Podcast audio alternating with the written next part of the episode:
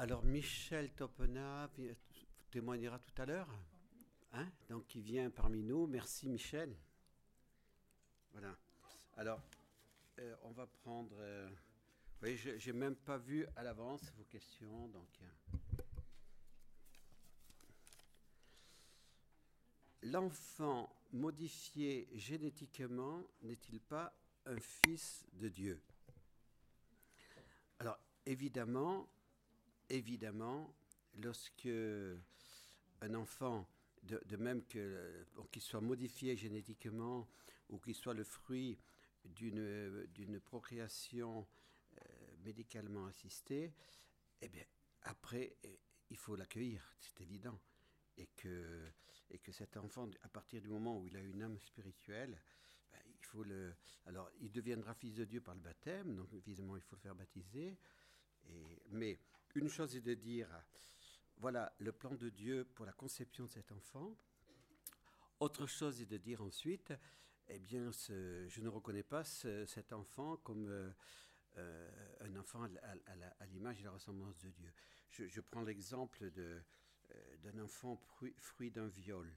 Aujourd'hui, on vous dira, un enfant fruit d'un viol, il il faut la faire avorter, il n'a pas le droit d'exister. j'ai eu, j'ai eu un garçon de 24-25 ans qui est venu me trouver euh, il y a déjà une quinzaine d'années et qui me dit euh, Je viens d'apprendre, euh, parce que je ne savais pas, que je suis le fruit d'un viol. Donc il était totalement bouleversé, c'est évident. Et qu'est-ce qu'on va lui dire? Tu n'es pas un don de Dieu? Alors bon, j'ai essayé de prier dans mon cœur, de, réfléchir pour trouver les mots pour lui parler. Et pour je lui dis, ben, c'est évident que ta conception n'est pas celle que Dieu aurait voulu dans son plan divin. Puisque la conception que Dieu veut, c'est un acte d'amour entre un, époux et une épouse. Tu n'es pas, pas le fruit d'un acte d'amour. Mais comme Dieu a créé une nature humaine, c'est là, vous voyez, l'importance de la distinction que fait Jean-Paul II entre l'ordre de la création et l'ordre des personnes. Hein. Dans l'ordre de la création, il y a une nature. Donc euh, cette nature, eh ben, Dieu n'intervient pas à tout bout de champ pour changer les lois de cette nature. Donc à partir du moment où eh, eh bien, il, y a, eu euh, ce, viol avec euh, don de spermatozoïdes, etc., il y a spermatozoïde qui a rencontré un ovule, donc il y a eu conception. Alors c'est vrai, tu n'as pas été conçu par l'amour, mais Dieu, lui, t'appelle à l'amour. Tu as une âme spirituelle qui a été créée, qui est créée par Dieu, ta vie a du sens, tu es, tu tu es fait pour Dieu, et toi qui n'as pas été conçu par l'amour, tu peux engendrer ton Père pour le ciel en lui pardonnant, en priant pour lui, même si tu ne sauras jamais qui il est. Voilà. Hein, donc, euh, à partir du moment où on existe, eh bien, évidemment, eh il faut ensuite que nous, on, on puisse aider euh, cet enfant à grandir et aider la maman, et bien évidemment. Saint Paul dit que la chasteté des religieux est plus sainte que la chasteté des époux. Pourquoi? Y a-t-il une supériorité des vocations? Ceux appelés au mariage sont-ils moins, sont moins courageux? Car il en faut du courage pour supporter toute sa vie la même personne.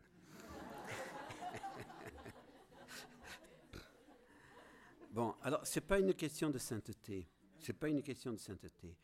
Parce qu'il est évident que si on parle d'état de perfection, ce n'est pas, pas un état de sainteté ou de non-sainteté. Il y a des époux qui, qui, et, qui dépasseront des consacrés par leur vie de sainteté. Une Diana Mola, une Louise Elie Martin, etc., et qui dépassent euh, beaucoup la sainteté de, consacrés médiocres et de, et de prêtres médiocres. C'est évident. Ce qu'on dit, voilà, l'état de vie du consacré imite celui qu'a choisi Jésus. Jésus, donc, euh, a choisi la, pauvreté, la chasteté, l'obéissance, et il a fait en vue du royaume, pas par mépris du mariage. Mais ça, déjà, je vais en parler demain, donc c'est une anticipation de ce que je dirai demain. Mais chaque fois que nous, quand vous ferez la retraite n'ayez pas peur de faire une retraite de cinq jours. Le troisième jour, on fait justement la journée de, euh, de, l'élection, hein, où on parle de la vocation. Eh bien, toujours, j'ai dit attention, Louis Martin et Zélie Guérin, l'un et l'autre auraient voulu être religieux ou religieuses. Ils ont fait même la demande. Eh bien, ce n'était pas leur vocation. Donc, euh, eh bien, ils se sont mariés, ils ont fait un très bon mariage, ils ont eu neuf enfants, quatre sont morts en bas âge, et les, cinq filles sont devenues religieuses. Donc, Louis Martin et Zélie, Guérin n'ont pas été moins courageux. Ils ont bien réalisé la mission que Dieu, a, voulu. Et que tous et toutes ne sont pas appelés au sacerdoce ou à la vie religieuse. Voilà. Donc, ceux parmi vous qui se préparent aux fiançailles et qui se préparent au mariage, n'ayez pas peur, dans la mesure où c'est bien pour répondre à un appel de Dieu, c'est bien pour répondre à, à cet état de vie tel que Dieu le veut, en obéissant à la loi de Dieu, eh bien, allez-y, marchez, n'ayez pas peur. Et vous n'êtes pas moins courageux. Alors, euh, il faut du courage pour supporter toute sa vie. Je dirais non. Euh, il faut de l'amour. Voilà, il faut de l'amour.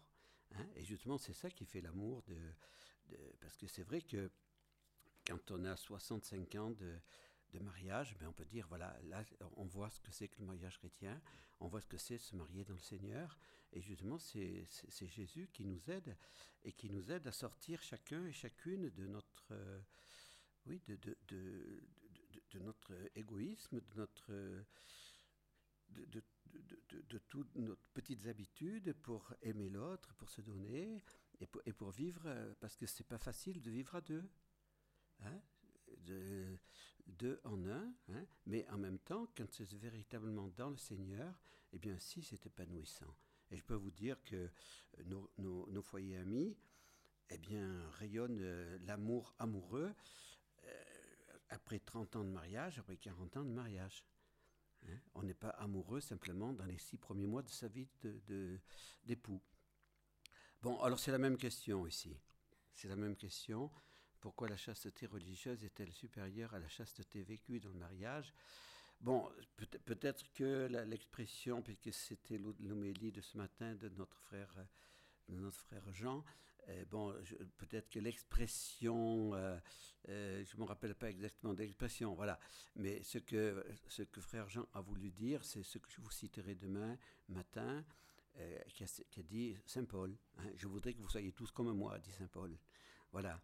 Bon, mais en même temps, et en même temps, ben, bien sûr, il le dit, mais euh, je vous dis, Louis Martin et Zélie Guérin, c'est évident, c'est clair, c'était pas leur vocation d'être religieux religieuse. Voilà. Par les méthodes naturelles, choisir l'union des corps lors des périodes infécondes ne revient-il pas à un moyen de contraception? Moyen contraceptif, séparation de l'acte avec la procréation, méthode naturelle, intention de s'unir en sachant qu'il n'y aura pas d'ouverture à la vie. Alors ça, c'est une question que j'ai beaucoup développée et beaucoup approfondie parce que je m'occupais de la méthode Billings et, que j'ai accompagné les moniteurs Billings. Donc il est évident qu'il y a une différence de nature, pas simplement de degré, mais de nature entre les méthodes naturelles et les méthodes de contraception artificielle. Et pourquoi? Dieu a créateur, Dieu a, conçu euh, ce, temps d'infécondité qui est, qui, est, dans le cycle féminin. Donc euh, l'homme a tout à fait le droit de, découvrir ses lois biologiques et les époux qui, pour de justes raisons, ont besoin d'espacer leur naissance, eh bien, euh, ne, ne, ferment pas, ne ferment pas leur couple à la vie. Donc il ne faut pas oublier qu'une méthode contraceptive qui est, efficace à 100%, ça n'existe pas. Donc ni la pilule, ni le stérilet ne sont sûrs à 100%. Ça n'existe pas. Donc, euh, évidemment, ils vont être sûrs à 100% parce que de toute manière, s'il y a une conception, elle sera avortée. Donc, euh, on ne parlera pas des bébés sous pilule ou des bébés sous stérilet parce que bébé a passé à la trappe avec l'avortement après, puisqu'on ne veut pas d'enfant. Mais on va parler des bébés Billings. On parlera des bébés Billings, parce que bébé Billings existe. C'est-à-dire que la méthode Billings est sûre à 98,5%. Mais si elle est sûre à 98,5%, ça veut dire qu'il y a 1,5% de cas inexpliqués. Donc, lorsqu'il y a une union, même si c'est en période inféconde, il peut y avoir l'imprévu de Dieu. Voilà. Alors, bien sûr que les, les, les, les, professeurs vous diront c'est pas possible que, euh, puisque on, est en temps d'infécondité, c'est pas possible. Eh, c'est pas possible. La, fête est là, qu'il y a des bébés, on ne sait pas comment ils sont arrivés. Parce que oui, on ne sait pas comment ils sont arrivés. Parce que c'était vraiment la période, la période d'infécondité. Il ne faut pas oublier que la femme a deux ovaires. Et que donc il peut y avoir une, une ovulation. Enfin, moi je l'explique comme ça. Je n'avais parlé avec le père qui a beaucoup étudié la question aussi. Eh bien, eh bien il peut y avoir que l'autre ovaire euh, a, aussi donné, euh, à un moment donné, l'ovule et voilà qu'un spermatozoïde est arrivé par là euh, et il y a eu cette fécondation. Bon, donc euh, il, faut, se dire une chose, c'est simple, hein, une méthode 100% efficace n'existe pas. N'existe pas. Il y a, des, il. C'est pour ça que plus on a augmenté la pilule contraceptive, ça c'est scientifique, vous avez étudié en France, plus on a augmenté la pilule contraceptive et plus aussi les avortements ont augmenté. On est toujours à 220 000 avortements par an. Et pourtant, la France est le pays où on fait le plus de propagande par rapport à la contraception. Parce que justement, il y a des bébés qui sont, conçus malgré la pilule, malgré le stérilet. Mais entre les deux, donc euh, la contraception artificielle, elle, elle, dissocie union et procréation. Les, méthodes naturelles ne dissocient pas union et procréation. Voilà. Mais il faut se dire que même, voyez, euh, parce que dans les cas, je vous donne un, exemple aussi, dans les cas de, lorsque je m'en occupais un petit peu pendant 12 ans, et chaque fois qu'il y avait une question délicate, posez-la au père Bernard. Voilà. Hein. Donc, euh, c'est pas, pas évident, vous savez, quand on vous pose la question. Donc, un couple me, dit voilà, euh, j'ai vu un prêtre, j'ai vu un évêque, j'ai vu un docteur, j'ai vu un. Et puis, donc, euh, on attend un troisième enfant et on nous a dit absolument, il faut plus d'enfants.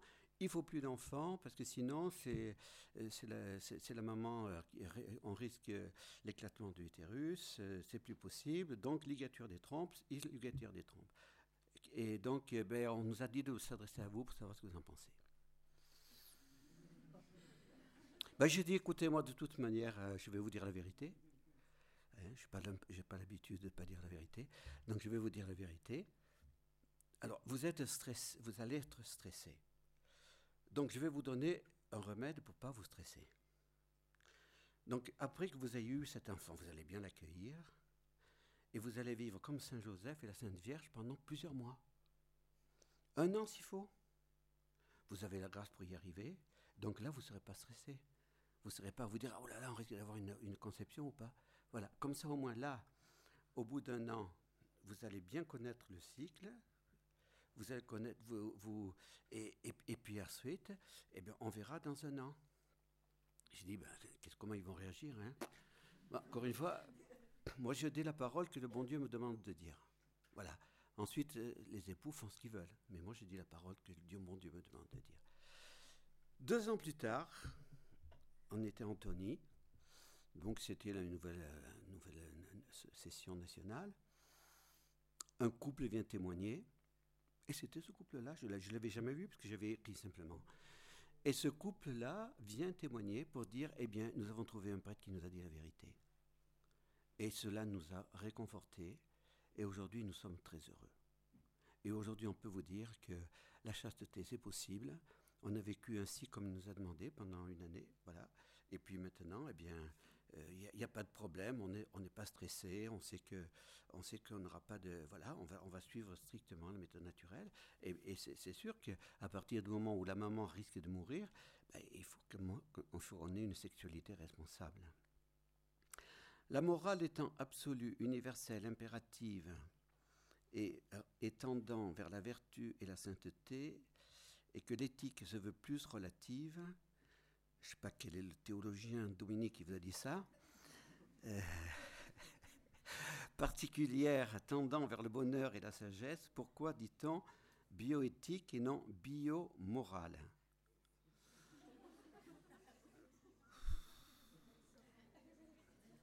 Non, parce que si vous voulez, il n'y a, pas de. Ethos et morale, normalement, il n'y a pas, c'est pas en contradiction. C'est pas en contradiction. Ethos, euh, ça vient du grec et moraliste, ça vient du latin. Voilà.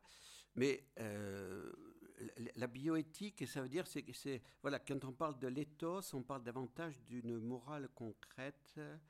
Alors que quand on parle de, de, la morale, on va, on va surtout donner davantage euh, une, quelque chose de plus théorique, si vous voulez. Hein. Mais euh, entre la théorique et le concret, euh, il ne devrait pas y avoir de contradiction. Voilà. Alors donc, si vous voulez dire, ben, écoutez, si on parle grec, on dit bioéthique, si on parle latin, on dit biomoral. C'est comme euh, apôtre, euh, apôtre, ça vient du, du, grec, et mission, ça vient du latin. Donc mission, missionnaire et apostolique, c'est pareil. Voilà. Je ne sais pas si ça répond à tout à fait à vos questions. À quoi sert la chasteté conjugale? Est-ce utile? Est-ce une obligation? Oui. Parce que si vous, ne développez pas la chasteté conjugale, vous n'irez pas loin dans votre mariage. Voilà, c'est absolument nécessaire. Alors, à quoi elle sert? Euh, Le mot servir, euh, c'est voilà, c'est trop utile, l'utilité hein, des, des, moyens, etc. Je, bon, je, dirais, comment la chasteté conjugale va-t-elle enrichir la personne? Voilà, c'est un enrichissement de la personne. Euh, Jean-Paul II dit c'est la vertu du bel amour. La, chasteté conjugale, elle, va permettre de, de, dominer la tendance. Et cette tendance, que je vous l'ai dit ce matin, à cause des, conséquences du péché originel, et a, eu une, une, violence, a une qui fait que elle, elle, supprime la liberté d'un certain côté. Et donc la chasteté conjugale, eh elle permet de, s'attendre, voyez, parce que euh, le, corps féminin n'est pas le corps masculin. Voilà. Donc, euh, évidemment, l'homme, euh, il, découvre petit à petit le cycle féminin. Mais pour le cycle féminin, il y a, il y a des moments où c'est pas le moment d'avoir une union conjugale et que eh bien justement c'est un moment d'attente et que, et que ce moment d'attente eh bien euh, ça permet de, de, développer davantage le dialogue parce que la femme a besoin de, de plus dialoguer que l'homme. Hein, c'est comme ça, c'est la nature. L'homme, euh, il n'a pas besoin de d'expliquer, de dire tout ce qu'il a vécu dans sa journée, mais la femme... Euh, oui, mais c'est comme ça c'est comme ça. Donc, euh, et, bien, s'il n'y a pas d'explication, ben évidemment, voilà. Alors après, euh, bon, pour vous faire sourire un petit peu, parce que je vois que l'heure tourne après aussi, il faut que je réponde. Alors, euh, il y avait un prêtre qui avait dit à un, homme, mais, tu comprends, l'union conjugale, il faut qu'elle soit préparée aussi. Il faut que tu aies délicat, il faut que tu aies un petit acte gentil pour ton épouse, etc. Sinon, tu te fais renvoyer. Hein. Bon. Et alors, donc, cet homme, il avait compris, ben il, a, il, a, il amenait, un, il un, bouquet de fleurs à sa femme le matin, quoi. Évidemment, après, il était mal reçu parce que hein, on savait très bien pourquoi il amenait le bouquet de fleurs. Bon, voilà. Donc, euh, hein, voilà, il faut que, euh, si vous voulez, la chasteté, ben c'est surtout de ce respect de l'autre. Voilà ce respect de... Et je vous dis encore une fois, il ne faut pas banaliser l'acte sexuel. Voilà, il ne faut pas banaliser l'acte sexuel. Parce que quand il s'est banalisé, ben, euh, justement, ben, la liberté n'est pas assez, puis c'est la tendance qui prend le dessus. Est-ce que Dieu nous aime même si on est dans un sentiment de révolte? Oui, que Dieu nous aime, bien évidemment. Sinon, il ne nous aurait pas envoyé son Fils. Sinon, il n'aurait pas envoyé son Fils. Donc, euh, il, faut, il faut savoir pourquoi il y a ce sentiment de révolte. Alors, celui qui a posé la question, je vous dirais... bon. voilà. Eh bien, parlez-en avec un prêtre. Hein parlez-en avec un prêtre pour savoir justement d'où il peut y avoir, c'est vrai, des, causes, il peut y avoir une cause qui, provoque la révolte. Et c'est là qu'il faut justement euh, découvrir cette cause. Et puis ensuite, ben, se dire, eh ben, c'est pas Dieu qui est le responsable de cela. Voilà, hein, c'est pas Dieu. Bon. Est-ce que Dieu nous permettra de retrouver le contact avec ceux dont nous avons coupé les ponts? Bon, ben, là aussi, euh, tout dépend bien sûr. Euh, il faut beaucoup prier et offrir. Hein c'est, oui, Bon, je ne dis pas euh, de, dire qui a posé cette question encore. Hein. non, mais je comprends la souffrance qu'il y a, là-dessous. Je comprends la souffrance qu'il y a là-dessous. Tu vois, regarde la croix de Jésus et, et, et, Jésus te répondra du haut de la croix. Voilà. Et Jésus, et parce qu'il y, a des souffrances euh, qu'on porte dans le cœur et qui sont difficiles à. Mais Jésus t'aidera. Jésus t'aidera. Comment parler en vérité à des personnes complètement éloignées de Dieu, francs-maçons, musulmans, débauchés, sans les blesser? Peut-on leur dire s'ils se disent non-croyants, que ces actes les conduisent en enfer. Bon, alors encore une fois, c'est vrai qu'il ne faut pas aller brutalement. Euh, euh, après ma conversion, j'avais dit à ma cousine, si vous continuez, vous allez aller en enfer. Parce que quand on est converti, on... Voilà. Hein. elle, elle, elle, était, elle était, c'est vrai, elle, avait une langue de vipère. C'est objectif, ça. Il n'y a, rien de subjectif, de c'est objectif. Elle avait une langue de vipère, elle faisait beaucoup de mal. Et alors je lui avais dit, vous, risquez d'aller en enfer. Eh bien, ça l'a, ça l'a bouleversé, ça, l'a bon, et, elle a fait une bonne mort. Voilà. donc, euh, voilà, donc ça, on peut, on peut, en certaines occasions, aller. Voilà. Alors, par rapport à un franc-maçon, justement, je vous avais dit tout à l'heure le, dernier livre du franc-maçon de euh, Serge Abder Al-Gallo, je ne me rappelle pas son nom, architecte, euh, peut-être certains l'ont déjà entendu. Euh, son livre est remarquable parce que ce livre n'est pas agressif. Ce livre s'adresse à ses frères maçons. Et, ce livre leur, leur dit, ben voilà, pendant 20 ans, j'étais franc-maçon et je servais Lucifer et je ne le savais pas. Donc il est important que vous sachiez que vous servez Lucifer. Et seulement dans les premiers degrés de la maçonnerie, vous ne le savez pas. Vous le savez simplement quand vous arrivez au 30e degré. Voilà. 30e, 31e, 32e, 33e, ils savent qu'ils servent Lucifer. Et, donc, euh, moi, je viens vous annoncer que Jésus est plus puissant que Lucifer. Lucifer se présente comme Dieu dans la maçonnerie, euh, parce que finalement la maçonnerie c'est une secte euh, manichéenne. Hein. la maçonnerie qui n'a que 300 ans, donc elle n'a pas d'avenir. Hein. pas se faire de soucis. La maçonnerie va, éclater. D'ailleurs, d'ailleurs ils, ils, se, mangent entre eux. Ils ne peuvent pas se voir entre eux. Voilà. Eh bien, Lucifer se présente comme le Dieu du bien, et Yahvé, c'est le dieu du mal.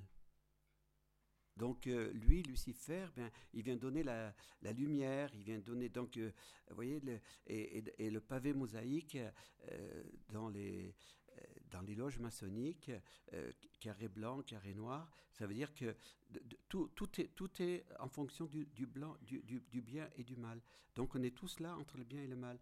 Et, et donc nous, avec Lucifer, eh bien, on n'est on, n'est pas pour ce Dieu de la, de la guerre, qui fait la guerre, qui, fait, qui est méchant, qui vous voyez, ces, tous ces crimes qu'il y a dans l'Ancien Testament, etc. Mais nous, Lucifer, euh, on est gentil, hein, c'est le Dieu de la lumière, hein, c'est vrai. 2 milliards d'avortements dans le monde depuis 1975, c'est gentil ça. Hein. Parce que ça, c'est Lucifer. Voilà. Donc, euh, donc euh, voilà, il, il, a réussi, il réussit à capter à captiver euh, l'intelligence de ces personnes. Donc, il ne faut pas être agressif, il ne faut, il faut, pas humilier un franc-maçon. Il ne faut pas humilier un franc-maçon. De même qu'il ne faut jamais humilier quelqu'un.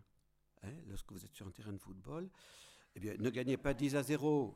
Hein, une fois, on avait gagné 10, 10 à 0 l'équipe de, de. Eh bien, le match retour, évidemment, ça a été le, le, combat de boxe. Mais on les a quand même gagnés encore après. Mais quand vous gagnez 10 à 0, laissez-leur marquer deux ou trois buts. Il ne faut pas humilier les gens. Voilà. Et surtout, surtout ne, jamais humilier un franc-maçon. Jamais. Et donc, euh, lui parler tranquillement.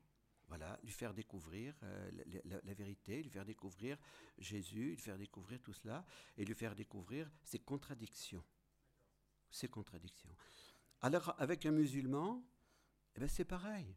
Si tous les catholiques de France étaient fidèles à leur baptême, nous aurions beaucoup de musulmans qui demanderaient le baptême. Ça, c'est évident. Beaucoup de musulmans. Donc, ben, il, faut, il, faut essayer de dialoguer, de parler. Bon, avec le débauché, ben, c'est pareil. Le débauché, ben, il a le droit lui aussi de se convertir. Et donc, euh, eh bien, on, va essayer de, de, lui faire découvrir que qu'il y a une vérité de l'amour. Voilà. Pourquoi cachez-vous le Saint-Sacrement pendant la messe? Alors, euh, rassurez-vous, euh, bon, c'était notre fondateur qui avait, à la suite du Concile Vatican II, pour que tout le regard de, de, l'offrande du sacrifice soit tournée vers l'autel où s'offre le sacrifice, on tire le rideau pour dire, voilà, il n'y a pas le, Jésus d'un côté et Jésus aussi de l'autre. Voilà, c'est tout. C'est tout. Donc, euh, quand vous allez à, Montmartre, à la basilique Montmartre, eh bien, lorsqu'il y a une messe, on met aussi un rideau pour, euh, devant le Saint-Sacrement qui est exposé. Et puis, lorsque la messe est terminée, on rouvre le rideau. Voilà. Mais vous faites bien de poser la question. Si l'âme ne peut pas changer de corps, que penser alors des greffes? On reçoit une nouvelle main, nouvel organe qui a appartenu à un autre, a été informé par une autre âme et des problèmes bioniques. Alors, les prothèses, des prothèses bioniques. Alors, c'est une belle question. Alors, je ne répondrai pas en disant c'est complexe, parce que c'est facile. Hein votre question est belle, elle est complexe et tout ça, mais on n'a pas le temps de répondre pour le moment, etc. Eh bien, c'est là que l'on voit que une main, une main, c'est bien sûr, c'est ma main, mais il faut, il faut bien rappeler que tous les sept ans, toutes les cellules de mon corps ont changé. Donc, euh, comme j'en ai 66, elles ont déjà changé. 66 divisé par 7, ça fait presque neuf fois, quoi, hein. presque, presque neuf fois. Bon, eh bien, donc, euh, justement, c'est pour ça le problème de la greffe. Il faut que la greffe, elle soit acceptée par l'organisme. Et à partir du moment où la greffe a été acceptée par mon organisme, eh bien, mon âme, elle va animer, elle va animer la main. Donc, ça, ne, fait pas de problème à l'âme. Mais voilà. Maintenant, pour les, pour les prothèses bioniques, alors là, euh, qu'est-ce que ça veut dire bionique? Le spécialiste de la question, je, je, là, là, je ne sais pas répondre. Euh,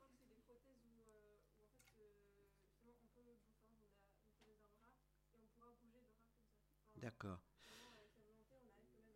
Voilà, mais, mais de toute manière, le fait de bouger le bras, hein, c'est notre cerveau. Hein euh, l'âme n'est pas le cerveau. Voilà. Mais, mais encore une fois, euh, bon, si euh, on, arrive à, articuler avec le système cérébral, etc., de fait qu'on puisse arriver à bouger le bras, ça ne pose aucun problème ensuite pour, pour l'animation par l'âme. Ça ne pose aucun problème. Parce que, parce que justement, ce n'est pas, pas une, un changement substantiel. Hein. c'est un, parce qu'il y a, y a, y changement substantiel, ça veut dire que je suis devenu un autre que ce que je suis. Hein. Mais, là, c'est un changement, c'est pas tellement accidentel, mais je veux dire, euh, euh, voilà, l'âme, elle va animer les autres membres qui, ont été greffés. Il n'y a, pas, a pas de problème. Mais même votre cœur, si quelqu'un a une transplantation de cœur, eh bien, euh, l'Église dit qu'il n'y a pas de problème. Sauf, le, seul problème, ça serait d'aller enlever le cœur du vivant. Non, mais, non, mais c'est vrai. Le problème actuellement, c'est que comme il euh, euh, y a un trafic d'organes et tout, euh, on risque, on risque de, de, de, ne pas enlever l'organe alors que la personne n'est pas morte réellement. Donc là, là, il y aurait un gros problème. Attendez, je la garde pour la fin, cela. Avons-nous à être contre l'homosexualité, comment le dire ou, autre notre position, pourquoi cela existe dans le monde? Eh Bien, encore une fois, oui, nous devons dire que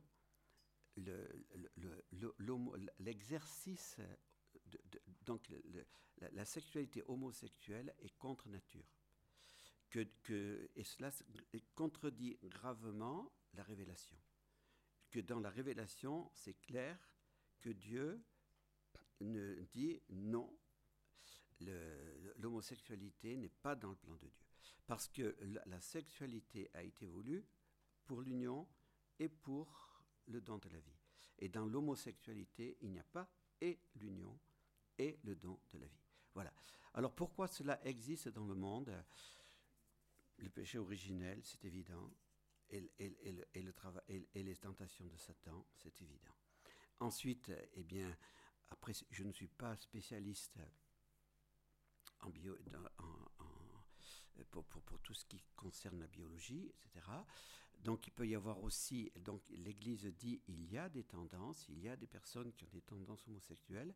Ces personnes-là ne sont pas responsables, elles ne sont pas coupables de ces tendances, et ces personnes-là, nous devons les aider à vivre la chasteté. Voilà. Et avec la grâce de Jésus, elles peuvent vivre la chasteté. C'est évident. Pierre Simon voulait soulager la femme dans les douleurs de l'accouchement au départ. Cela était-il mal? Bien sûr que non. Bien sûr que non.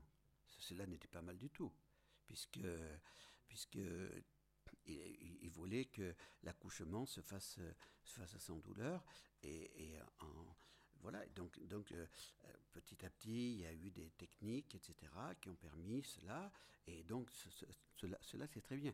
Mais si vous voulez, ce, qui surtout a été pour Pierre Simon, euh, on peut dire, euh, le début de son combat, c'est que ça a été pour lui l'occasion d'attaquer l'Église. Voilà, pour dire, vous voyez, les hommes d'église, ils disaient, ben, il fallait que vous souffrez, c'est normal, les femmes, vous devez souffrir, c'est la, conséquence du péché originel, tu enfanteras dans la douleur, etc., etc., etc. Et puis ensuite, et eh bien après, il a dit, ben voilà, l'église, elle, elle, elle, est rétro au niveau de la contraception, au niveau de l'avortement, donc il faut aller, à, voilà. Alors, euh, l'opération du Saint-Esprit sur Marie, un mystère. Oui, bien, alors quand on parle d'un mystère, bien sûr que c'est un, mystère. Un mystère, c'est c'est pas le mystère dans le sens des euh, oui des, mystères des émissions de télévision, hein. euh, mais c'est un mystère dans le sens où ça touche euh, ça touche l'action de Dieu. Voyez, la, conception virginale de la Vierge Marie, eh bien, puisque la Vierge Marie est vierge et sage et prudente parce qu'elle est vierge, sage et prudente. Lorsque l'ange lui dit Tu enfanteras un fils, eh, la Vierge pose une question.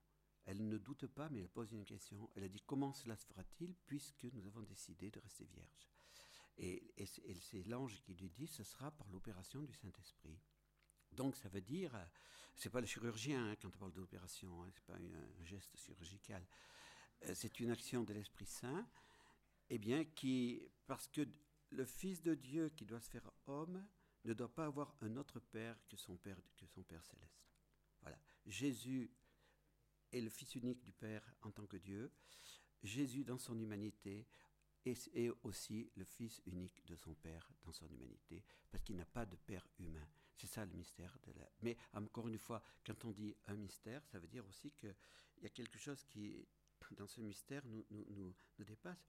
Et c'est là que se fera peut-être la conversion de beaucoup de musulmans, parce que même dans le Coran, quelque chose de ce mystère demeure.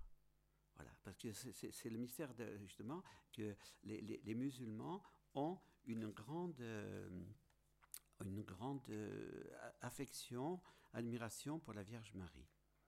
Sur quoi vous vous basez pour dire que les musulmans prient le mauvais Dieu Pourquoi ne prieraient-ils pas le bon Dieu, mais de manière différente?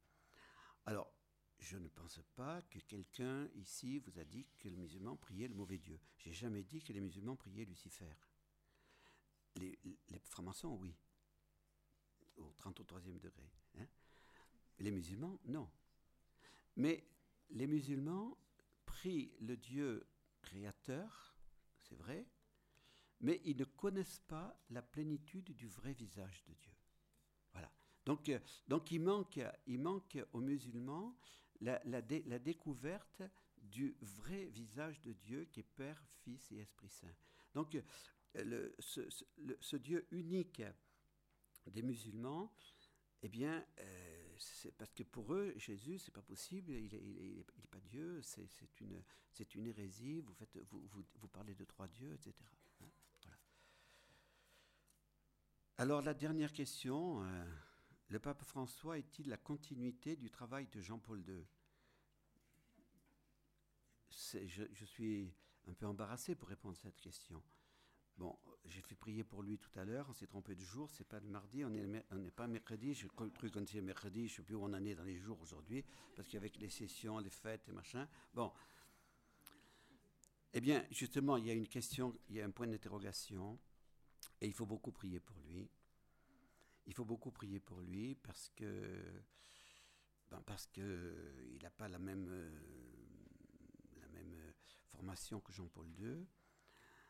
Euh, il y a justement cette ambiguïté qui vient de, de, de, cette, de ce texte Amoris et Titia. Donc nous attendons sa réponse, puisque quatre cardinaux, et ils l'ont fait non pas non pas contre le pape François. Hein. Encore une fois, c'est pas contre le pape François, mais ils l'ont fait pour servir le ministère pétrinien, pour dire au pape François, nous vous demandons, est-ce que votre exhortation apostolique, elle est bien dans la continuité avec Jean-Paul II Voilà, nous vous disons simplement répondez-nous oui ou non. Il n'a pas voulu répondre. Et donc ça nous met l'ambiguïté. Parce que nos frères allemands qui sont là-bas, pourront vous dire qu'en Allemagne, on va dans le sens de bénir les, les, les, les couples, les, divorcés remariés. Les bénédictions de couples homosexuels, euh, ça se fera aussi. Euh, et on dira, ben oui, mais vous comprenez, on va bien dans le sens de, de ce qui a été demandé avec, euh, avec le dernier synode, etc. Et l'Argentine a fait pareil. Malte a fait la même chose, et on se trouve en France avec beaucoup de, personnes qui vont dire la même chose. Eh bien là, nous, nous, nous devrons dire, eh bien non, nous, euh, nous ne sommes pas d'accord, parce que nous, ne pouvons pas dire que Pierre, aujourd'hui, dise le contraire de ce que Pierre a dit hier. Voilà, le, problème de, de, la crise dans laquelle nous sommes est là. Pour le moment, le pape François n'a pas répondu. Voilà, il, ne veut pas répondre et, ça, et ça nous entraîne dans une crise grave. Ça nous entraîne dans une crise grave. Donc il faut que tous et toutes nous prions pour lui parce que il est là, c'est le pape. Il est, il est le pape légitime, on on peut pas dire le contraire. Voilà. Il ne veut pas engager, il ne veut pas engager son autorité infaillible. Donc il dit, moi je parle avec mon opinion. Donc on peut dire, voilà, lorsque le pape dit une opinion, il n'est pas infaillible. Lorsque le pape engage la foi de l'Église en matière de foi et de morale, il est infaillible. Or, le pape Paul VI a engagé la foi de l'Église en ce qui concerne humanité. Là, cette doctrine est infaillible. Donc là, on ne peut pas annoncer une doctrine différente. Au sujet de l'adultère, voilà, au sujet de l'adultère, peut-on dire que quelqu'un qui se sait en état d'adultère peut communier? Je dis non. Je dis non.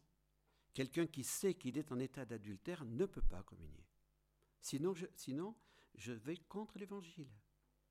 Jésus a dit dans l'évangile, celui qui renvoie sa femme et qui en épouse une autre est adultère. Voilà. Donc euh, l'ambiguïté d'aujourd'hui, elle est là, c'est que on voudrait, bien sûr, on, est dans ces situations délicates. Hein, et, nous avons des frères et des sœurs qui, qui, sont dans des familles où il y a ben, papa et maman qui sont divorcés et qui sont remariés. Et, ben, on, voit bien le, dégât que ça cause chez les enfants. Hein. Parce que justement, il faut. Et, pour dire, une situation est possible pour eux. Une situation est possible pour eux. Et la situation possible pour eux, c'est de dire voilà, Daniel Bourgeois au Canada s'est convertie en 1981. Elle était divorcée, remariée. Elle a compris que, que le, nouveau, l'homme avec qui elle était, ne pouvait pas être son mari parce que son mari était vivant. Donc, le prêtre lui a dit, il y a une possibilité pour vous, vivez dans la totale continence. Vous n'êtes pas époux et épouse, vous avez des enfants, il faut s'en occuper, c'est évident. Donc il faut s'occuper de ces enfants, mais vous n'êtes pas époux ou épouse. Eh bien, ils ont reçu la grâce de vivre, de vivre totalement la continence. Et, ils, ont, permis au Canada à beaucoup de divorcés remariés de faire une promesse de chasteté dans les mains de l'évêque. Et c'est cela, et seulement cela, qui est la voie qui, qui, permettra la reconstruction et le retour au sacrement. Voilà. Alors, je, ne veux pas faire de critique contre le pape François, mais je dis, nous sommes dans une position très délicate, parce que moi, je ne peux pas parler contre le pape François, c'est le pape. Hein. mais je dis, nous sommes dans l'ambiguïté et nous, nous, espérons qu'il répondra clairement à la question qui lui a été posée, parce qu'on ne peut pas laisser l'Église dans l'état dans lequel nous sommes. Voilà. Vous voyez, je vous ai dit, je répondrai à toutes les questions. Réponse sur les musulmans. Commandement, je suis un Dieu jaloux, tu n'adoreras aucun autre devant moi. Exode, celui qui ne prie pas Dieu, prie l'adversaire.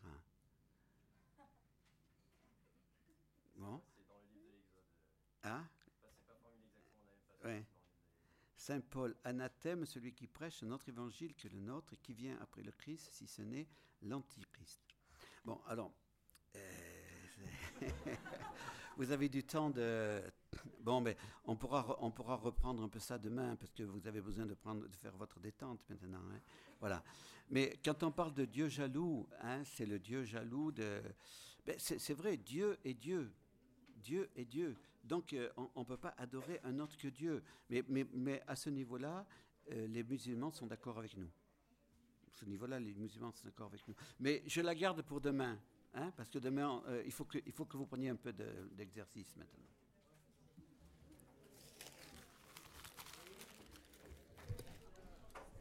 Alors, merci bien, Père Bernard. Euh, simplement, donc, on se retrouve ici dans une heure. Voilà. Et comme on l'a dit, donc, pour ceux qui le veulent, il y a le Saint-Sacrement qui est exposé pour l'adoration silencieuse dès maintenant. Il y aura aussi euh, possibilité de confession. Et puis, euh, voilà. Bon. Merci.